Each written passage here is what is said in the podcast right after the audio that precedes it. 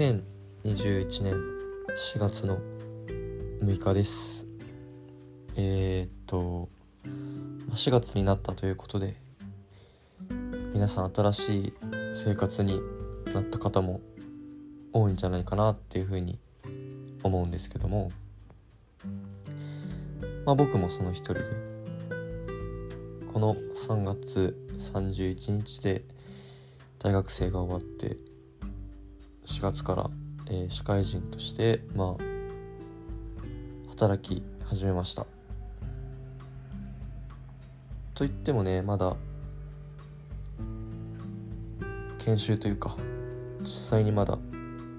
営業に出てバリバリ働いてるっていうわけではなくてまだまだ新人の、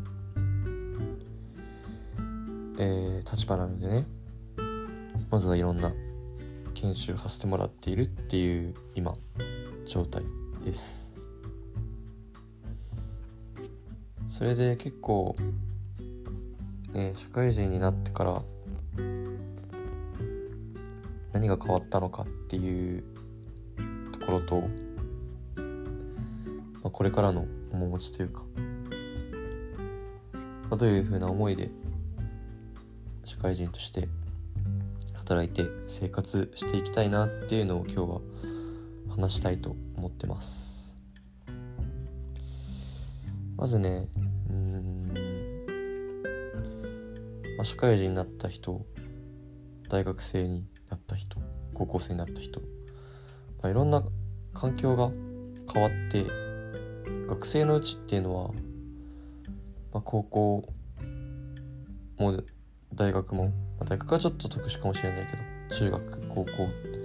大学と、まあ、学生というところで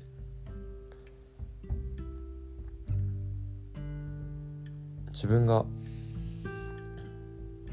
やりたいことをできる時間が多かったんじゃないかなっていうふうに思います。中学高校とかはね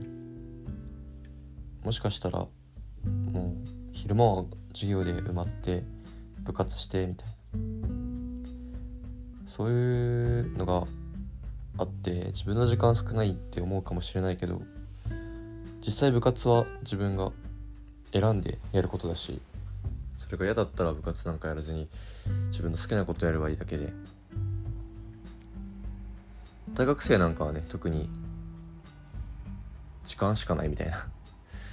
何やるのにも時間があってお金はないけど時間はあるみたいな生活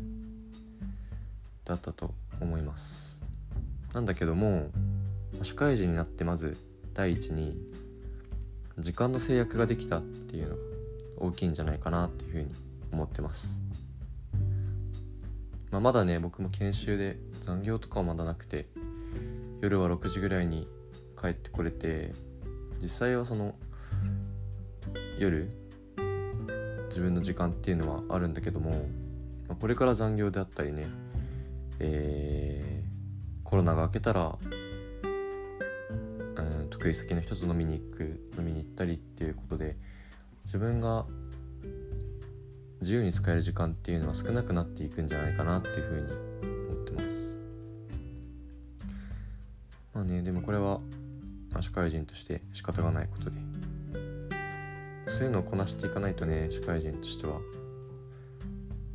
やっていけないんじゃないかなっていうふうに今まだ社会人になって1週間も経たない僕ですがそんなふうに思ってます。2つ目に、うん、今日思ったんですけどなんか情報があんまり入ってこないなっていうふうなことを感じました、まあ、昼間は全くね携帯も見ないしテレビももちろん見ないし何かニュースがあっても自分の頭に入ってこないというか。この1週間ぐらいでなんか意外に大きなニュースっていうのが例えば台湾の南河脱線事故の話だったりとかミャンマーの